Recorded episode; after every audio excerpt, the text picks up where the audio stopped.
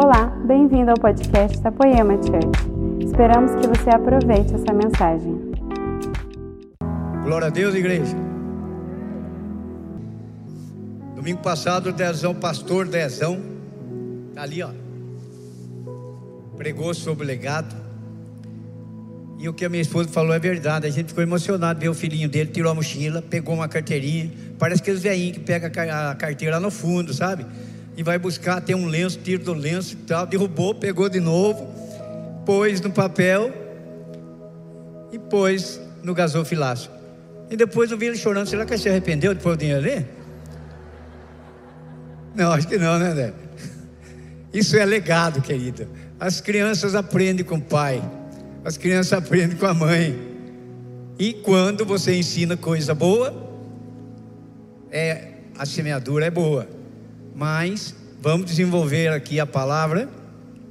Eu creio que nós vamos aprender alguma coisa. Eu creio que o Senhor tem uma mensagem especial para nós hoje. Quem crê nisso? Glória a Deus. Abra sua Bíblia, querido. Segunda Reis, capítulo 18. Segunda Reis, capítulo 18, a partir do versículo 1. Vamos ler sete versículos. Amém. Glória a Deus.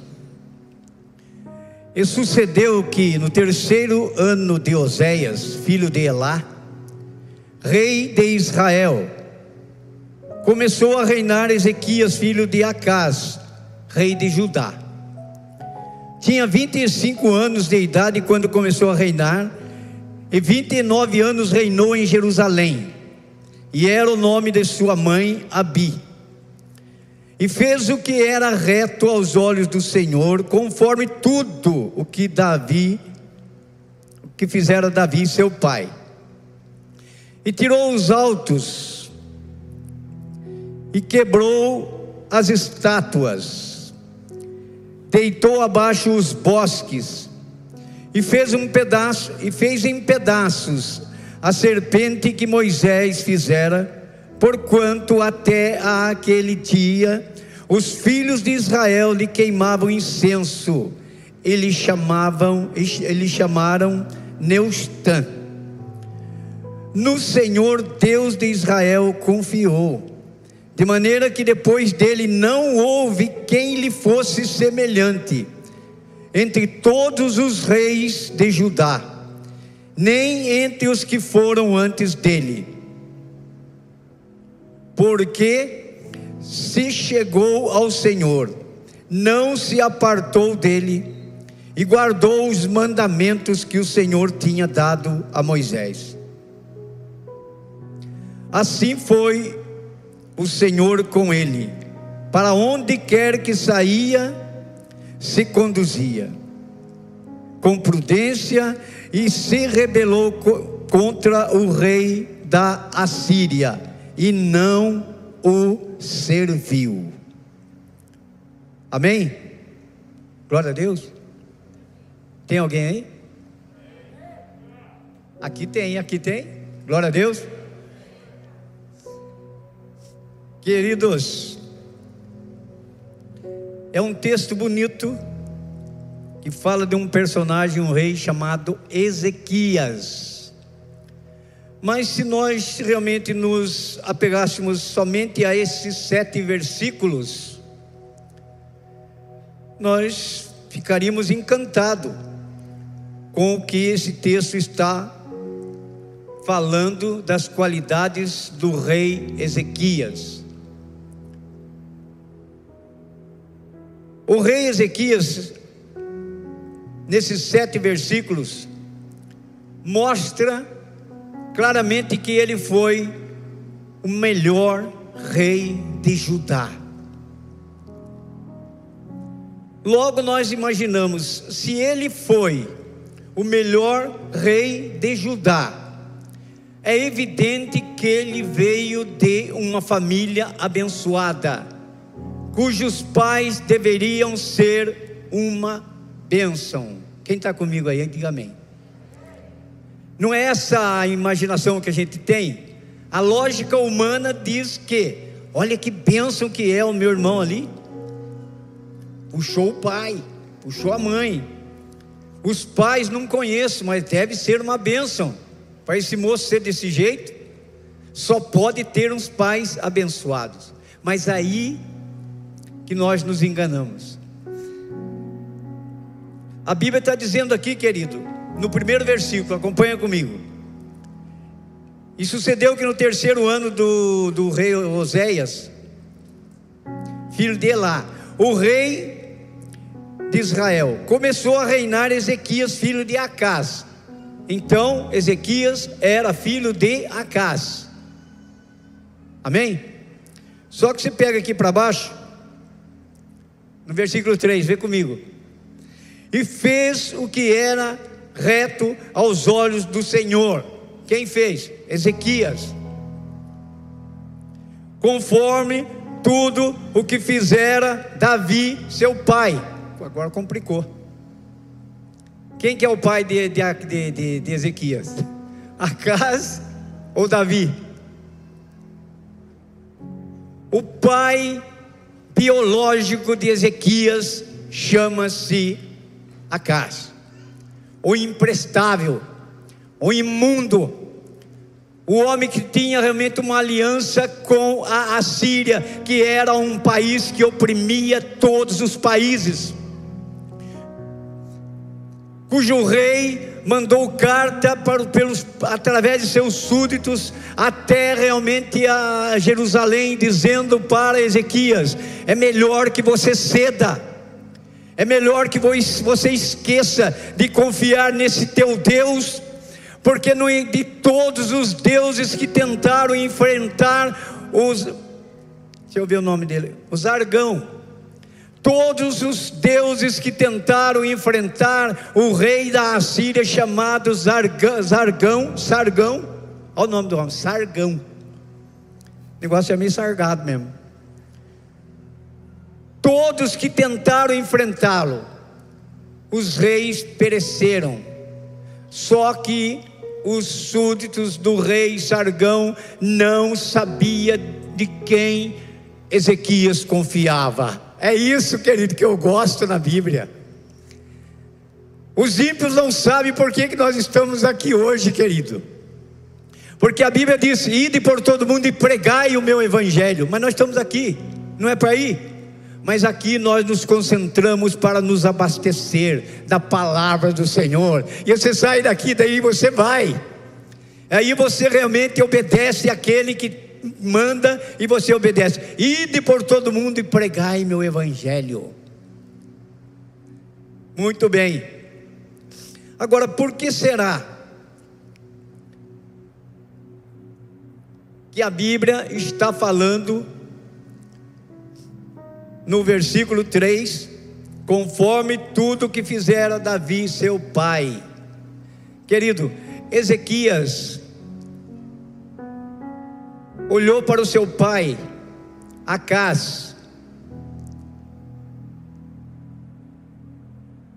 Ele não tinha do que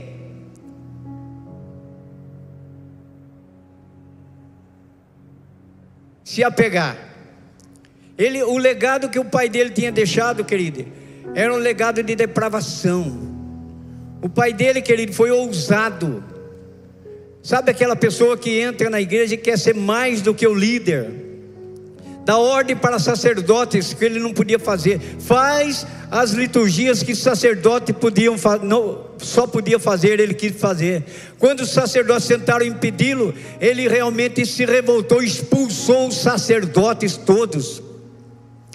Demoliu os patrimônios da igreja com aquilo que era de maior valor e ofereceu realmente como propina realmente para o rei da Assíria, para que ele desse cobertura para ele contra a Síria. O rei da Assíria desse cobertura para ele contra o rei da Síria. Querido, quando você quer uma proteção, é lógico que nós temos na vida secular os nossos direitos e as nossas obrigações. Mas eu estou falando espiritualmente, querido. Nós temos um Deus que você pode confiar nele de dia e de noite, porque, porque ele te conhece quando você está sentado, quando você está em pé, quando você está dormindo, quando você está acordado. Amém? Queridos, se você ler o capítulo 16, 17, 18 de Segunda Reis, você vai ver, não dá tempo de descrever o tamanho da depravação do Acaz, pai de Ezequias. O homem foi lá na Assíria dar um passeio.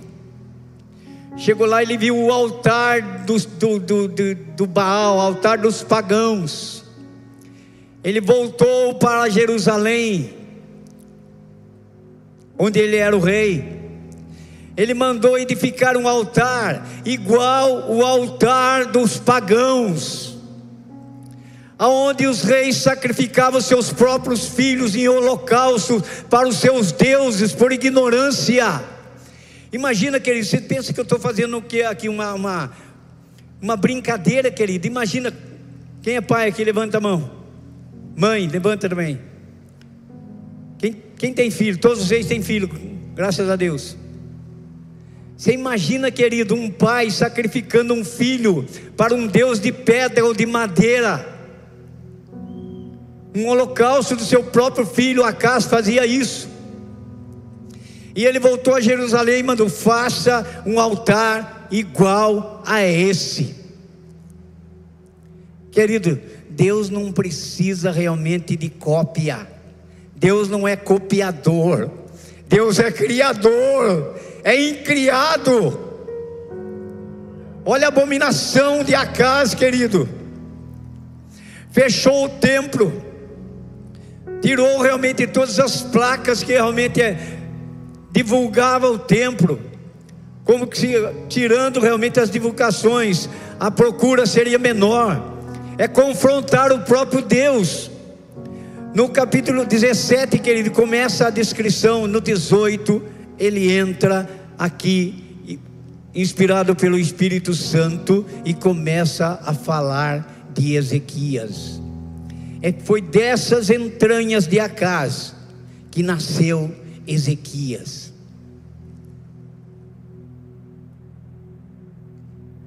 No início eu falei, quando você vê alguém que tem todos os preceitos de princípios e valores, Logo você imagina, esse cara é filho de um casal abençoado. Mas isso não serve de base, querido. Porque a nossa dedicação ao Senhor, a nossa entrega ao Senhor é exclusivamente porque eu quis aceitar. 99% o Senhor nos escolhe, mas é preciso que você diga sim. Amém? Um moço realmente teve todas as oportunidades da sua vida. Falou: Jesus, eu já pratico tudo isso que o Senhor tem falado na religião. Tudo, tudo, tudo. E Jesus falou: Que bacana, você é o cara. Mas está faltando só uma coisa. Vai, vende tudo que você tem, dá aos pobres, segue-me. Nunca mais a Bíblia falou desse cara. Nunca mais nós ficamos sabendo o que aconteceu com esse rapaz. Mas aqui, querido, o escritor inspirado pelo Espírito Santo, depois que ele faz toda essa descrição no capítulo 15, 16, 17 e 18, ele entra aqui para mostrar realmente que nós podemos até ter nascido de uma família amaldiçoada, desgraçada. Mas isso não quer dizer que eu vou ser um cara amaldiçoado. Não, está repreendido em nome do Senhor Jesus.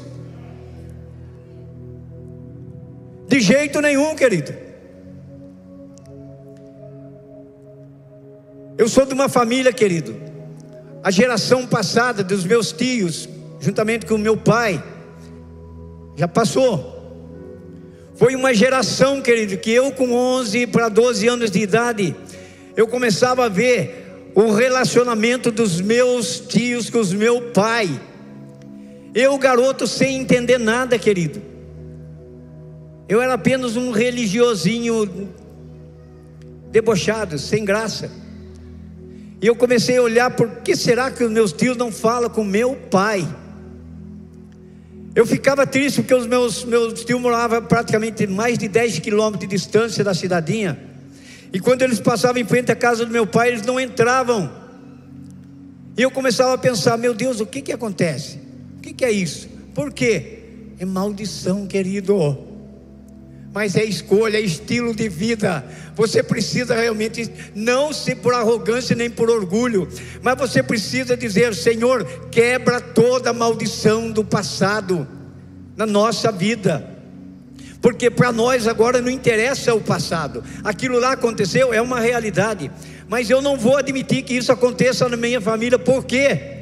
Porque nós temos um Deus que se encarnou e veio aqui, nasceu do ventre de uma mulher, morreu, ressuscitou o terceiro dia e disse: Eu venci o mundo, coragem. Eu vim para lhe trazer vida e vida em abundância, e eu quero isso, querido. Aí o que acontece na minha casa? Eu chego lá e falo para minha esposa: Bem, parece que o Leandro não está falando com o Lucas. Ela falou: É, eu acho que não. A mãezana sempre gosta de passar a mãozinha, né? É, mas é assim mesmo, né, bem? Já que eles estão falando. Então, eu falei, não, senhor. Daqui a pouco o Leandro vem no corredor, mas ele não era pastor ainda, viu, querido? Pode continuar confiando no seu pastor. Eu peguei o Leandro por aqui, ó. Falei, vem cá, ó. meu amigo. Peguei o Lucas por aqui também, estavam os dois no corredor. Vem cá.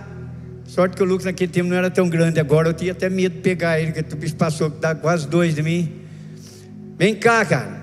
Vocês parecem que não estão conversando um com o outro? Aí um olhou para lá, aquele estilo de adolescente, né? Que jovem, sabe como é que jovem é, né?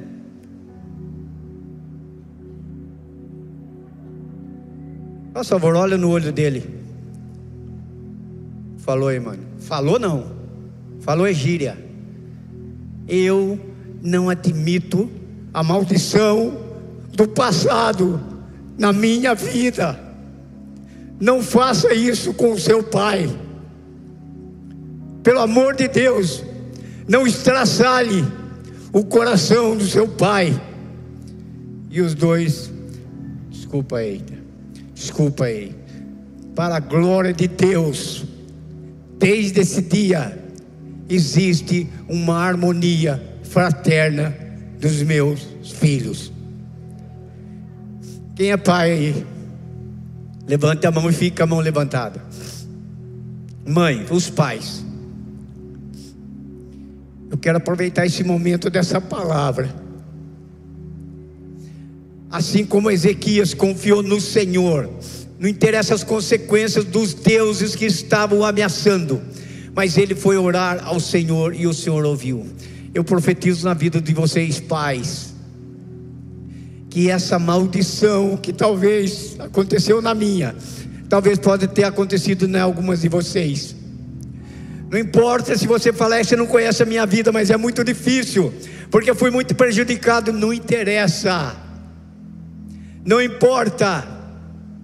Eu acho que por mais que nós pais venhamos a sofrer, mas não colocar uma coroa de espinho na sua cabeça, e nenhuma cruz para você carregar debaixo de chicote. É possível perdoar o teu irmão, é possível perdoar a tua irmã.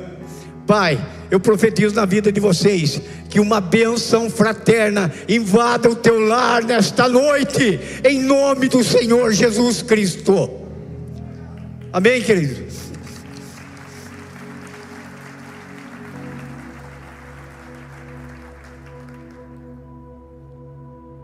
Nessa altura do campeonato, queridos,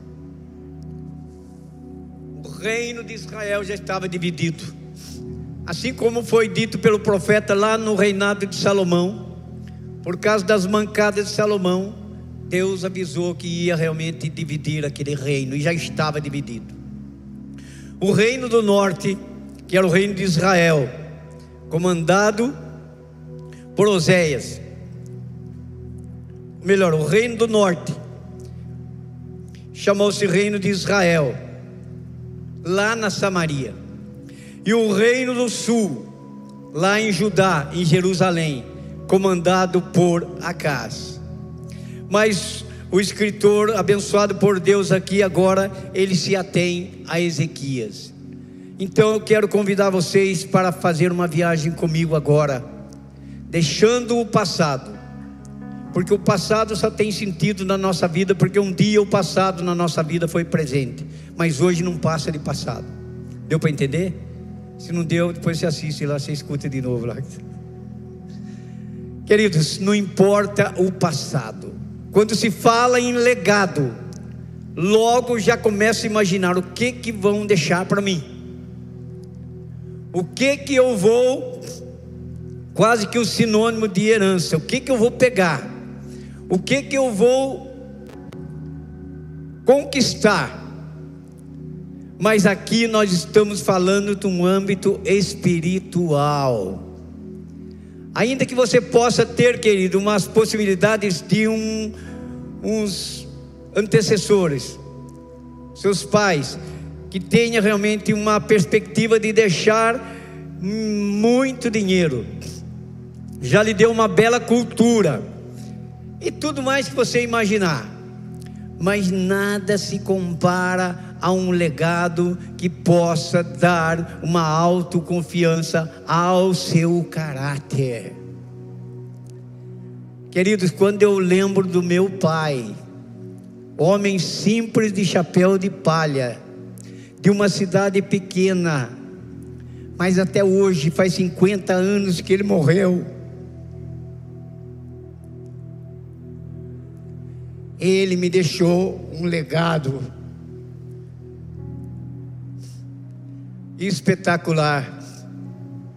Ele dizia: Filho, quando eu não estiver mais aqui, cuidado com a sua língua e saiba gastar. Gastar eu estou aprendendo com a minha mulher agora, que eu sou meio ruim.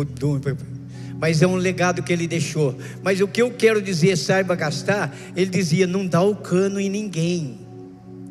Sabe, querido? E quando eu fico assim, realmente meio estrepado na dívida, assim, que a mulher minha mulher me acompanha, é porque eu faço de tudo, de tudo para cumprir as minhas obrigações, e é o que nós devemos fazer. Então, isso, querido, não é dever, isso é realmente você ter um compromisso de parcelas, é diferente. Você comprou uma casa, minha casa, minha vida, glória a Deus. Então você não é um, não tem não é um nó cego que deve, você tem um compromisso a ser planificado. Então, isso aí não é desse tipo que eu estou falando. Eu estou falando que pessoas realmente que te emprestam dinheiro seu e depois fogem de você para não pagar. Esse tipo de cara de pau que eu estou falando, está entendendo? É isso que o Senhor quer realmente que a gente tenha um autocontrole. Mas isso partiu de quem? Partiu do meu pai. E até hoje eu realmente tenho o legado. Mas ainda mais, um item, um grande legado que eu herdei do meu pai. E não foi só para mim, foi para todos os dez irmãos. Eu sempre olhava para o meu pai, simples, humilde, mas o relacionamento dele com a minha mãe. O meu maior desejo era de ter a convicção de que meu pai amava a minha mãe. Presta atenção no que eu estou falando, querido. Você que é casal está aqui, ou se você está sozinha, o seu marido não está, ou se a sua esposa não está. Mas como nós somos dois, somos um, faz de conta que ela está do teu lado, faz de conta que ele está do teu lado. Se alguma coisa estiver, querido, realmente saindo fora do alvo, aproveite essa palavra, querido, porque sempre é tempo de restauração. A pior coisa que eu podia sentir, querida, para meu Deus, imagina. Mas pelo contrário, eu via meu pai e minha mãe se amando. Meu pai tinha 64 anos. E ele estava trabalhando e eu via minha mãe pegar, sabe aquela moelinha de galinha? Sabe aquela moelinha? Ele gostava daquilo. Minha mãe pegava assim num garfinho, ia lá, abria a porta e falava: Está aqui para você. Ele punha na boca dele. Querido, pode ser 30, 40, 50 anos de casado, não importa. Vai renovando o seu relacionamento com a tua esposa, porque a aliança começou na cruz o Senhor Jesus é o autor e consumador da nova e eterna aliança no seu sangue. É dele que partiu a aliança. Ainda que no Antigo Testamento tinha as alianças, mas Jesus veio e planificou a aliança no seu sangue. Amém, querido? Eu sei que o que eu estou falando, às vezes, você fala, Puxa, que pena. Eu não posso absorver tudo isso. Deus sabe a sua condição de mulher. Deus sabe a sua condição de marido. Deus sabe por que, que a tua vida está desse jeito. Existe uma relatividade, mas eu quero dizer: para Deus nada é impossível. De manhã a pastora Érica estava aqui, eu até pedi permissão para ela mas eu falei, Érica, que bênção é a tua vida. Quem te viu para quem te vê. A Érica olhando parecia o diabo e a cruz. E eu com a Érica parecia a cruz e o diabo. E hoje eu olho para a Érica e a tenho como minha filha, porque o Senhor restaura todas as coisas. Para Deus nada é impossível. Então, querido, logo retornando ao texto, a gente começa a imaginar legado, deixado, donativo. O que que vão doar para mim? O que que eu vou herdar? O que que vai ficar? Querido, eu estou falando da maneira espiritual, então vamos ver Ezequias. Se dependesse do pai, coitado, seria uma tristeza. Mas eu vou então nessa viagem que eu vou fazer com vocês falar sobre algumas coisas que nós podemos juntos construir um legado abençoado. Porque nós temos exemplo. O maior legado que a igreja pode realmente falar, eu tenho o maior legado que uma pessoa pode adquirir. Nosso Senhor Jesus Cristo deixou o maior legado que um homem pode deixar sem uma caneta Bic, sem um celular, sem um alto-falante, sem uma máquina de escrever, ele deixou 66 livros escritos para que nós pudéssemos nos fundamentar dele e ter uma vida abençoada. Quer maior legado do que isso? É igreja? Quer maior legado do que esse? Mas vamos navegar um pouquinho sobre o futuro. Não pense no passado, o passado já foi. Vamos pensar realmente o que nós podemos arquitetar para que nós possamos realmente preparar um legado para uns, uma igreja que vem vindo de geração em geração. Porque nós estamos aqui, querido, porque alguém teve coragem lá atrás, como John Wesley, John, Wesley, John de dar a sua própria vida. Martinho Lutero, na reforma protestante de 500 anos atrás, homens que realmente tiveram, não tiveram ninguém para socorrê-lo, mas que teve realmente o chamado do Espírito Santo e a revelação e através de geração em geração, nós chegamos por causa do legado destes homens. Além do que eu falei, que é o está acima de tudo, que é o de Jesus Cristo. Agora, qual é o legado que nós, como igreja, podemos deixar para os jovens que vem vindo, para uma geração que vem vindo depois da nossa? Qual é? Então nós vamos navegar. Primeiro, você olha no versículo 4, vê aí comigo. Ele, Ezequias, tirou os altos. quebrou as estátuas, deixou abaixo os bosques e fez um peda um, em pedaços a serpente de metal que Moisés fizera. Porquanto até aquele dia os filhos de Israel lhe queimavam. Os filhos de Israel lhe queimavam. O que, que é isso? Lhe queimavam incenso e lhe chamavam Neustã. Lhe queimavam para quem? Para serpente. Então vamos dar uma navegada aqui agora. O que que Ezequias está fazendo no versículo 4? O pai dele estragou o templo, fechou, destruiu, acabou com o sacerdócio, arrebentou com tudo. E vocês pensam que é fácil você chegar a governar, ser rei, ser governador, ser presidente? É fácil chegar quando tudo está destruído? Vocês pensam que é fácil? Imagina comigo, vocês são inteligentes. Ezequias chegou tudo destruído. A primeira coisa que ele fez, o que, que é? Restaurou a adoração. É o primeiro passo que o rei adotou no seu governo. Restaurar, restauração da adoração. E para restaurar a adoração, ele chamou os seus súditos e disse: Limpai todo o templo, limpai a casa do Senhor.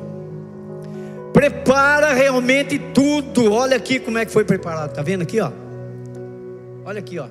Só isso aqui vale um apartamento. Leandro já falou, vocês viram. Glória a Deus está aqui, por quê? Porque essa igreja é dizimo e oferta.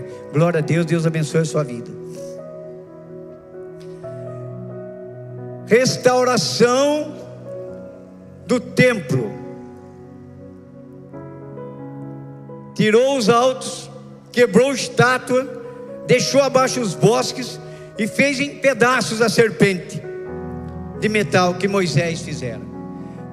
A serpente foi autorizada por quem? Por Deus.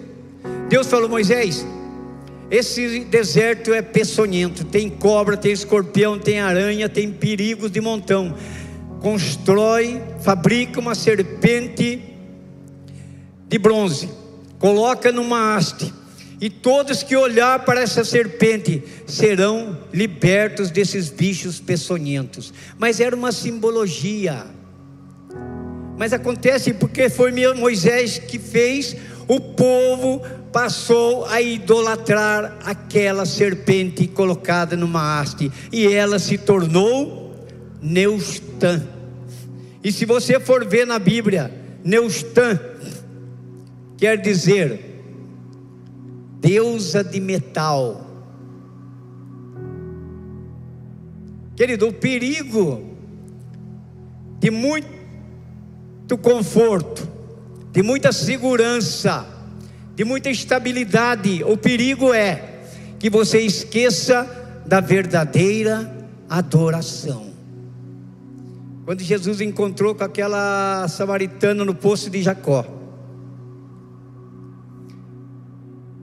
conversando com ela, ela disse: Eu sei que o Messias um dia deverá de vir, e quando ele vier, nós vamos saber se o certo é adorar nos montes na Samaria, nós samaritanos, ou se é os judeus adorar no templo em Jerusalém, porque os judeus, e você é judeu, ela reconhecia Jesus como judeu, mas não como o Messias.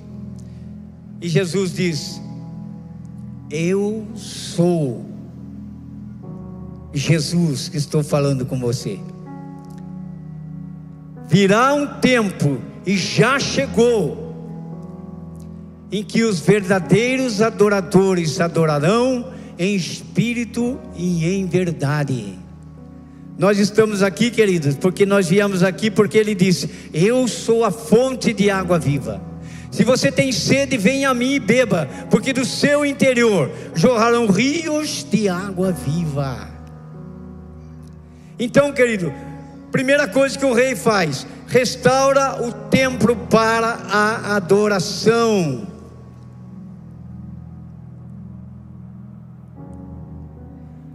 Aquilo que o pai dele destruiu, ele reconstruiu. Agora, o que que isso tem a ver com a nossa vida? Primeiro passo que nós temos que fazer, querido, na nossa casa, é simplesmente restaurar o altar da nossa casa para adoração. Eu quero dizer para vocês agora, querido, como é que está a tua casa? Quando eu falo casa, querido, eu estou falando a, o lar. Como que é composto o seu lar? Como que é realmente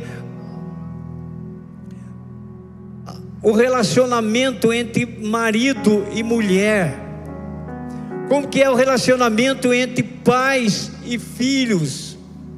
Eu sei que há uma dificuldade de relacionamento hoje entre pais e filhos, porque nós educamos de um jeito e hoje a vida impede que os pais executem as suas autoridades como era executado no tempo que nós éramos garotos, eu sei. Mas Deus nos dá sabedoria para que nós possamos, com equilíbrio, nos tornar amigos dos nossos filhos e fazer com que, pela graça de Deus, pela confiança no Senhor, eles possam comer na nossa mão. Entende isso, querida? Eu sei que quando o seu filhinho começar a criar barbinha, começar a criar realmente, engrossar a vozinha, sabe aquela hora que fala, opa, e muda de voz. Sabe aquele que está mudando? Eu sei que ele está à mercê, tá, o perigo da rua está querendo invadir ele, mas nós temos um trunfo a nosso favor, querido. Nós confiamos no nosso Deus. Quando eu liberei dois filhos, Leandro e Lucas, e que eu comecei a perceber que o mundo estava tava querendo engolir os dois, através do vício da droga eu falei: Meu Deus, eu não gerei filhos, eu não casei para gerar filhos para o demônio nem para o inferno. Eu casei para gerar filhos, formar uma família. Se você está passando um momento desses, querido, eu digo para você, pode guardar isso no teu coração. Deus não fez isso para o Zé Barreto porque ele é melhor que você. Deus abençoa a vida do Zé Barreto porque ele é bom. Ele não faz acepção de pessoas. E assim como eu dizia, Senhor, eu estou indo para a sua casa para te adorar, para pregar. Por favor, visita o meu filho onde quer que ele esteja. Livra os meus filhos da fatalidade. Duas vezes eu encontrei um dos meus filhos no corredor da minha casa, numa overdose. Querido, quase que o meu coração parou. Quem é pai sabe o que eu estou falando. Mas a minha esposa orava, às vezes eu olhava na cama, cadê minha esposa? Estava no tapete com o rosto no chão, clamando até que a chave virava pelo lado de dentro da porta tendo a certeza que o filho estava retornando vivo. Mas hoje, com a confiança no Deus de Ezequias, Deus restaurou o nosso lar e vai restaurar o teu lar em nome do Senhor Jesus Cristo. Amém, igreja? Como é que está a tua casa, querido? se algum avô de alguém aqui, se algum bisavô, se algum pai de alguém aqui semeou uma desgraça na tua vida e que você não teve oportunidade ainda de falar nem com o seu líder de GC, nem com o pastor. Mas se, se alguma coisa nesse sentido aconteceu na sua vida, chega na tua casa, querido, e profetiza em nome do Senhor Jesus. Diga: Eu não vou colher a semeadura maldita que o meu bisavô semeou na minha casa, não. Porque se o inimigo quer destruir a tua casa, querido, mas nós temos um Deus que se encarnou e mudou o sentido da história. E ele diz: todos que me aceitar como Senhor e Salvador das suas vidas, eu lhe dou o direito de chamar Deus de Pai. Nós temos um Pai, querido. Nós temos um Pai que você pode chegar lá e Satanás te acusa, Satanás tenta te arrebentar, mas você abre a sua Bíblia no, capítulo 43 de Isaías, no versículo 23, o Senhor diz para você: Vem cá, meu filho. Vou ler para vocês. Eu preciso ler isso aqui.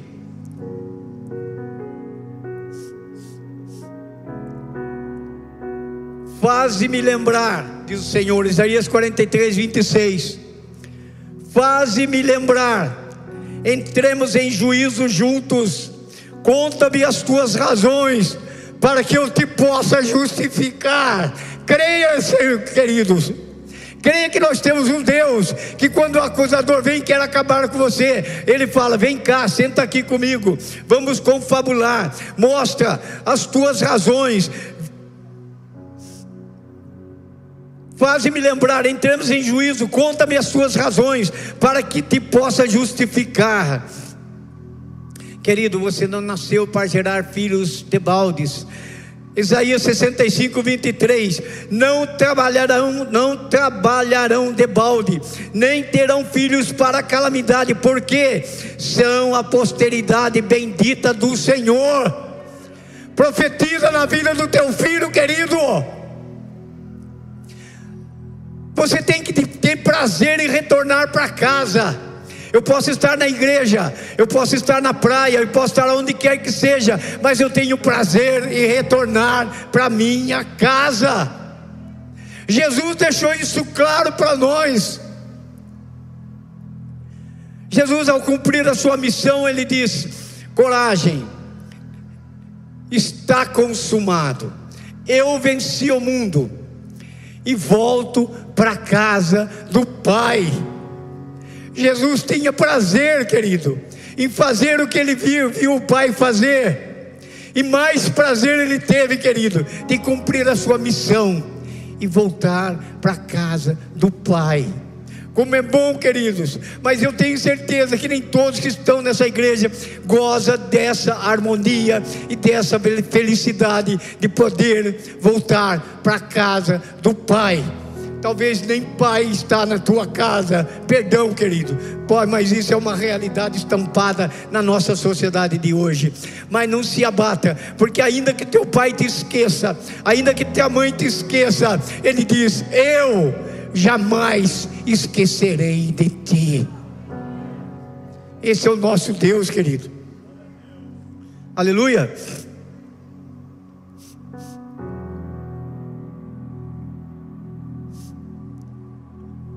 Segundo,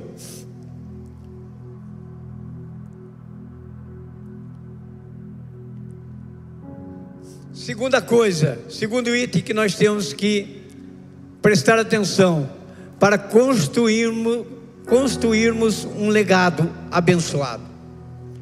Mude a história da sua casa. Mude a história da sua casa. Como? Que jeito que eu vou mudar? Segunda Reis 18, vem aí comigo de novo, vamos voltar lá. De 1 a 3.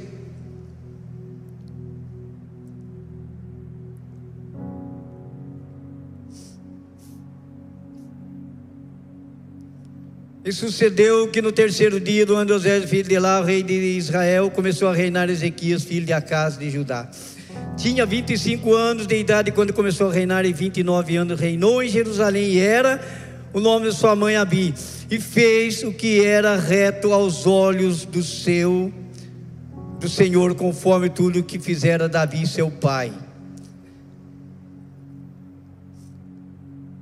Quando nós olhamos para os nossos patriarcas, Abraão, Isaac e Jacó, a gente enche a boca. Já pensou?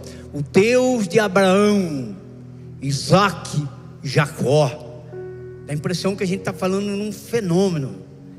Deus é um fenômeno.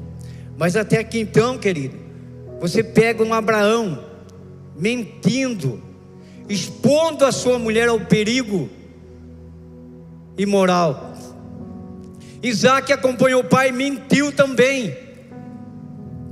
Jacó, num casamento mentiroso, vivendo uma trapaça, mas nasce José, que não mentiu para sua mulher, não mentiu para o seu pai, não mentiu a origem da sua vida, e Deus transformou aquela família através realmente da, da, da, corrupção dos irmãos dele, Deus usou José para transformar a família, e que era realmente os doze filhos de Israel, Jacó, e dos quais realmente nasceu a, a, a, ao povo de Israel. Começou com quem? Começou com José, que rejeitou o pecado, que não mentiu. Querido, esse negócio de que se o meu pai mentir, meu pai era mentiroso, também tem que ser.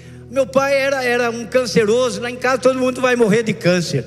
Ah, meu pai era um camarada meio desmiolado, de vez em quando dá um negócio em mim, eu sou igual meu pai, meio louco também. Querido, isso não tem sentido nenhum. Repreenda isso em nome do Senhor Jesus Cristo. Isso é coisa da mídia, isso é coisa realmente de, de língua pequena por aí, querido. Confia que a nossa casa tem tantos dentro do lar Não é porque realmente, ah, seu pastor, sabe o que acontece? A Bíblia está escrito que é, Deus castiga, vai castigar até a quarta e quinta, até a terceira e quarta geração. Ah, é, querido? Vai, né? Então deixa eu ver aqui para você. O que, que você quer dizer com isso? Eu quero dizer que lá na minha família, a minha irmã era a minha mãe também, tenho dúvida, mas a turma também fala que ela era. Eu tenho uma prima que também é. Eu tenho uma irmãzinha mais nova que está ensaiando, mas acho que vai ser também, porque lá em casa tem essa maldição. Mas está escrito na Bíblia que até a terceira geração, não adianta eu falar. Querido, leia a Bíblia e entenda perfeitamente tudo o que está escrito. Não leia só metade. A Bíblia diz assim: olha, não se curvará diante de outros deuses. Eu sou o Senhor teu Deus, zeloso que visito a iniquidade dos pais nos filhos até a terceira e quarta geração daqueles que me odeiam. Não é você, querido. Aí ele diz: por quê? Porque eu sou o Senhor Deus que te tirei da terra do Egito, da casa da servidão, e abençoarei, Deuteronômio 5,10, e abençoarei até a milésima geração daqueles que me amam. Glória a Deus, querido. Não se faça de vítima, não é maldição. Lá já aconteceu, aqui já veio desde o passado, desde a minha avó, já vem essa encrenca, vem acontecendo. Repreenda em nome do Senhor Jesus. Aceita Ele como Senhor da sua vida, e Ele vai dizer assim: bota o pezão na porta lá e vai dizer: para fora, Satanás. Tem um aqui que tem compromisso comigo, e eu tenho compromisso com quem tem compromisso comigo. Aleluia, igreja. Tome posse disso e diga: Eu sou de uma família. Olha para o teu irmão que está do teu lado, se é marido, se é mulher, fala aí. Nós somos de uma família abençoada. Profetiza isso aqui agora e creia na palavra, querido, porque a palavra tem poder. O mundo foi criado pela palavra. Deus disse: apareça a luz, e a luz apareceu. Querido, quando a gente fala, querido, pode acreditar. Se você tem boas intenções e está guardando aquilo sai do seu coração, vai acontecer. Mas se você tem caca no coração, também vai acontecer. Se é bênção, vai acontecer bênção. Se é maldição, vai acontecer maldição. A palavra diz que a sua boca profere bênçãos e maldições, mas que você, pelo poder do Espírito Santo, pode ter um autocontrole. Profetiza bênção, querida, queridos. De manhã, eu falei assim que, meu Deus do céu, o que vai ser dessa menina, minha nora Érica, pastora Érica hoje?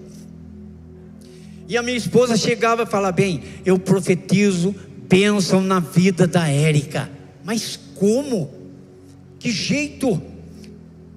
Se eu ver isso acontecer, isso vai ser um espetáculo, porque essa mulher é um é um fenômeno. Ela pilota bicicleta, ela pilota carro, ela pilota moto, ela anda a pé, ela planta bananeira. Uma mulher é, é fantástica, só falta pilotar avião. Se ela realmente for liberta, ela vai ser hospedada. Foi mais do que eu pensava. Hoje ela é nossa pastora aqui na igreja, pastora Érica. Profetiza a bênção, querido, que vai acontecer a bênção na sua vida. Nada desse negócio, a pessoa senta, ah, lá em casa, eu acho que vai morrer todo mundo de infarto. Ah, meu avô morreu de infarto, meu, meu pai morreu de infarto, eu também vou morrer. Dá vontade de pôr a mão, não quer que eu ore para você morrer agora? Já não. Como vai morrer? Cada coração é um coração, você é exclusivo, que não tem DNA repetitivo. Você pode ver a pessoa está enterrada faz não sei quantos meses. O médico vai lá desenterra para ver o seu DNA. É só dele, não tem outro igual. O seu coração é seu coração, querido. Quem pode realmente ter culpa, realmente, se os caras eram vítima de depressão? Aí vai mesmo, vai morrer, vai infartando tudo, querido. Aí vai mesmo. Mas nós não, nós somos libertos pelo poder da palavra, pelo poder do sangue de Jesus Cristo. A, a, a, depressão vem, vai sair, porque não é minha, não nasceu comigo. Veio, do jeito que veio, volta. Em nome de Jesus. Então, querido, mude a história da sua casa. Não sei como é que está o seu relacionamento. Mas se autoanalise, depende de mim? Depende. Depende do outro. Se você esperar do outro, querido, não vai acontecer. Que às vezes foi o outro que errou, ele não vai chegar em você. Mas finge, faz de conta que foi você que errou. Mas a harmonia, querido, traz sucesso. A harmonia traz paz. A harmonia traz prazer. Quando eu disse que eu tenho prazer em voltar para minha casa, querida, às vezes eu encontro um, às vezes eu encontro dois, às vezes eu encontro os quatro filhos e a minha mulher. Às vezes não tem os quatro, só tenho eu com ela. E a gente fica olhando um para o outro e fala: Puxa vida, bem, a casa está vazia. Ai, que, que tristeza. Quando você sente isso, querido, é porque realmente existe algo divino na sua casa. É prazeroso tem pessoas que às vezes ficam coçando na cabeça: ai meu Deus do céu, vou ter que voltar para aquela casa. Querido, quebra essa maldição em nome do Senhor Jesus Cristo hoje. A tua casa é o melhor lugar para você ficar depois da igreja, querido. A sua casa é a primeira igreja aqui depois. Primeiro harmoniza a tua casa. Bota a tua casa em ordem. Ezequias realmente quebrou tudo, arrumou tudo que o pai dele. Ezequias não, a casa quebrou tudo. Ezequias veio, organizou tudo, arrumou tudo. Querido, é tão gostoso, querido, preservar o relacionamento. Porque quando se namora, quando se está noivando, é a coisa mais deliciosa do mundo. Às vezes a, a noiva está esperando, o noivo vai chegar Está atrasando cinco minutos e ela fica na porta lá com a pessoa que nem uma girafa. Ai meu Deus, guarda ele, guarda ele, Senhor, que ele chega vivo inteiro aqui. Depois que casa, olha lá, meio que meio encurvado já. Ai meu Deus, já veio vindo aquela encrenca para casa. Quebra essa maldição em nome do Senhor Jesus Cristo. Queridos, como é gostoso eu chegava no Natal na casa da minha mãe. A minha mãe sabia de cada comida, de cada pedaço de frango, de cada pedacinho de carne que um gostava. Quando eu olhava no meu prato, eu sabia, puxa vida, já faz tempo que nós viemos lá de redenção. Então, mas ela traz aquele pedacinho de frango que eu gostava. Que isso é harmonia, isso é paz, isso é família. Quem inventou a família, querido, foi o próprio Criador.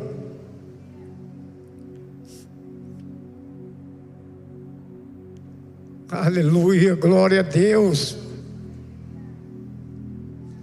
Terceiro, querido. Terceira atitude que nós temos que tomar para construir um belo de um legado.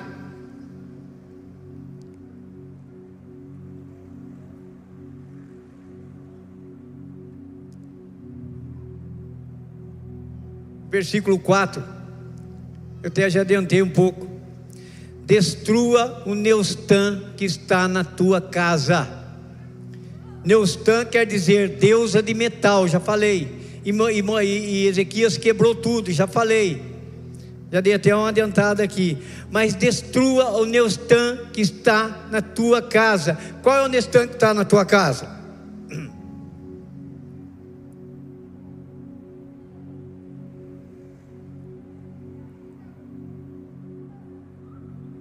Qual, qual é o ídolo que superou a sua unção, os seus desejos, a sua euforia, o seu primeiro amor? Qual é o ídolo que sufocou o seu primeiro amor? A Jesus Cristo. É a televisão?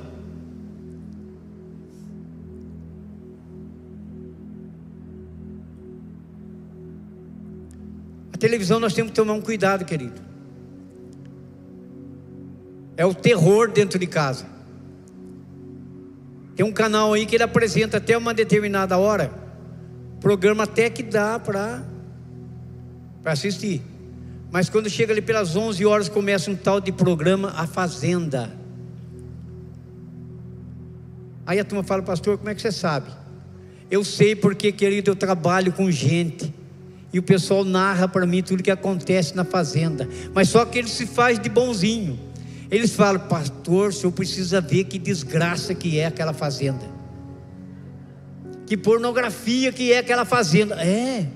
Nossa, aconteceu isso, conta tudo e depois fala. É uma nojeira, pastor. Mas assistiu tudo. Pastor, o senhor já viu a novela das oito? Você viu como é que liberou o negócio? Agora liberou. De primeiro entrava no quarto, você não fechava a porta, você não via nada. Agora é tudo explícito. Ah, é? Que gozado. É uma nojeira, mas assistiu tudo. Você vê como é que o diabo é astucioso, querido? Querido, qual é o Neustan? Qual é a deusa na tua casa? Quais são os, os locais que nós estamos frequentando?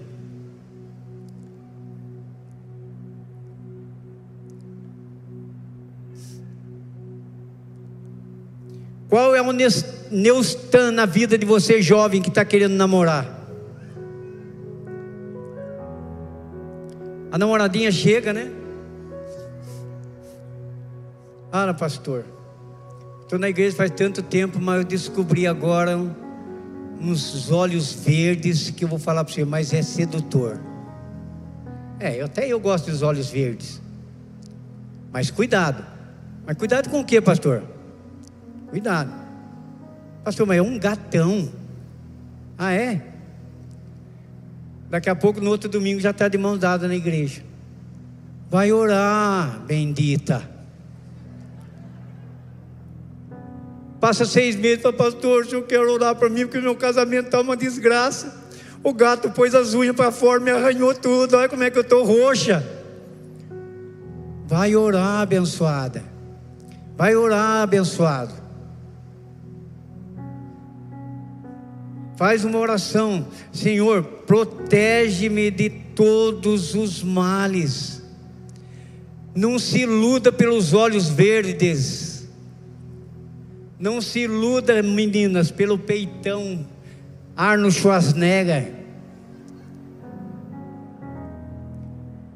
Não se iluda, querido, mas vê realmente se ela tem um legado que possa realmente transmitir para você algo que ela pegou da família de um Ezequias, por exemplo.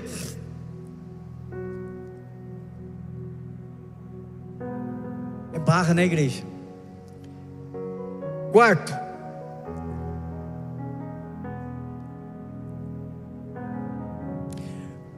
confia somente em Deus. Segunda Reis 18, 5, dá uma olhada lá.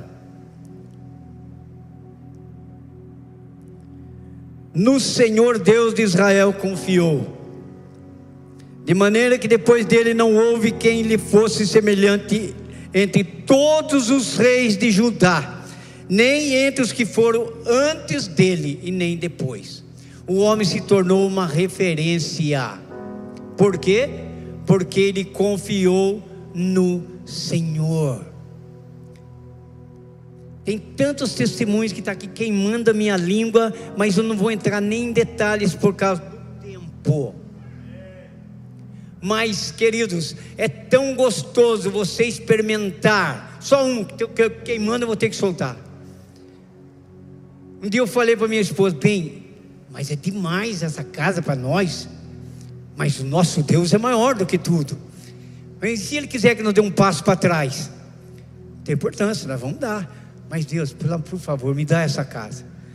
Ele confia no Senhor. E hoje eu moro na casa que eu pedi para Deus. Ele me deu. Não tinha condições, querido. Não tinha. O homem foi abaixando e eu fui subindo. Foi abaixando e foi subindo. Chegamos no denominador, pá, a casa é nossa. Para a graça de Deus. Deus se preocupa com cada detalhe na sua vida, querido, até o feijão com arroz, Ele preocupa. O surto chegou aí, querido, todo mundo trancado dentro de casa, mas você está aqui, querido, isso quer dizer que você não morreu de fome porque o Senhor nos sustenta. Estamos em pé porque o Senhor nos sustenta. Aqui está, querida. Ele confiou tanto no Senhor, querido, de maneira que depois dele não houve, nem antes nem depois dele, o homem igual a Ezequias. Então, olha aí. A confiança é tão bacana que Deus faz mais do que você espera. Às vezes você fica batendo na tecla, batendo, batendo, batendo. E a gente, eu como pastor, fica analisando. Às vezes meu filho está pedindo, pedindo, pedindo, não faço. Eu não faço porque eu sei que aquilo não é bom para ele. Agora, se eu, como homem, você, como homem, sabe que isso não é bom para o seu filho, você imagina Deus. Mas aqui a Bíblia está dizendo que Abraão creu contra toda a esperança. A Bíblia diz que os órgãos de Abraão já estavam amortecidos. E Deus chegou e disse: Você será pai de um filho. Abraão creu, Sara riu. E Deus gostou de Abraão, que ele disse: Já que você realmente foi obediente e creu, você não vai ser pai somente de um garoto, você vai, vai ser pai de nações. Deus faz infinitamente mais do que você pensa e do que você pede. Creia nisso, querido, mas Ele sabe o que é bom, importante e na hora certa para você. Amém? E quinto lugar e último, quebre as alianças feitas debaixo de maldição.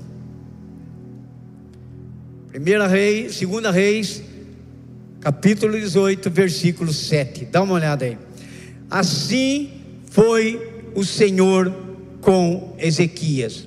Para onde quer que saía, se conduzia com prudência, e se rebelou contra o rei da Assíria, e não o serviu.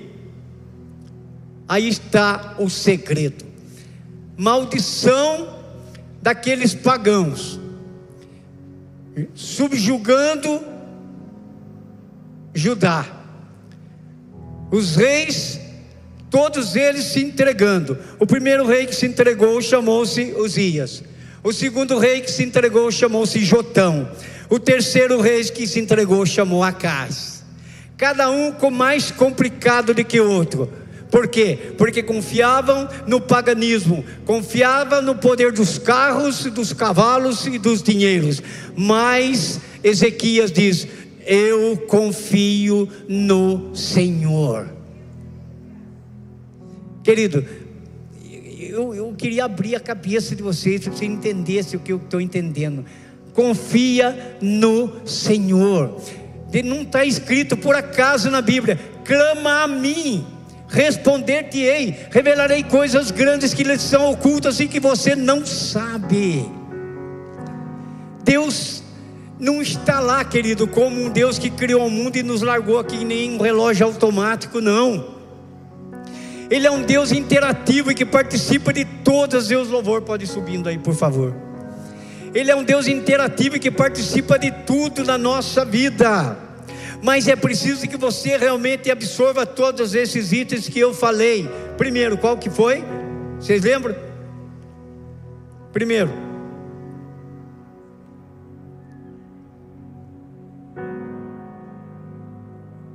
restaura a adoração. Segundo, muda a história da sua casa.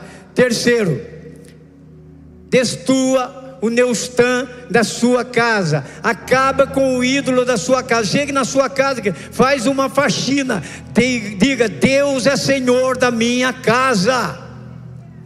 Poda os programas de televisão que não traz realmente edificação nenhuma para o seu lar e não glorifica a Deus.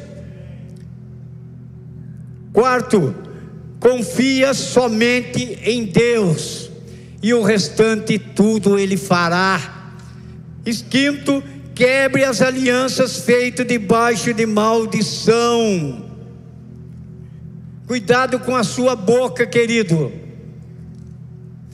Cultive aquele relacionamento que você tinha antes de casar, em que tudo era bacana, tudo era bonito, bastava a sua noiva derrubar uma máscara no chão, você nem a deixava abaixar. Você, calma, querida, eu pego para você. Toma, querida, põe no rosto. E depois que casa, a esposa, a esposa derruba a coitadinha da, da máscara. Ih, mas você está lerda, está com, tá com Parkinson. Cultiva aquele amor do seu noivado, querido, da juventude. Sabe por que eu estou falando isso? Pode ter cara, eu acho que o casal ali é mais tempo casado que eu. Eu sou 43. 33? Perdeu para mim. Então eu sei o que estou falando, querido. Faça da sua cama o seu ninho gostoso. Faça da sua mesa, assim que os judeus fazem. A mesa para o judeu é importante. O judeu reúne a família. O judeu que eu falo é lá, lá na, na, na, na região. O judeu reúne a família na mesa para comerem juntos. Mas hoje você pega um, pega, vai assistir o Flamengo e Palmeiras lá. Tá lá assim, ó.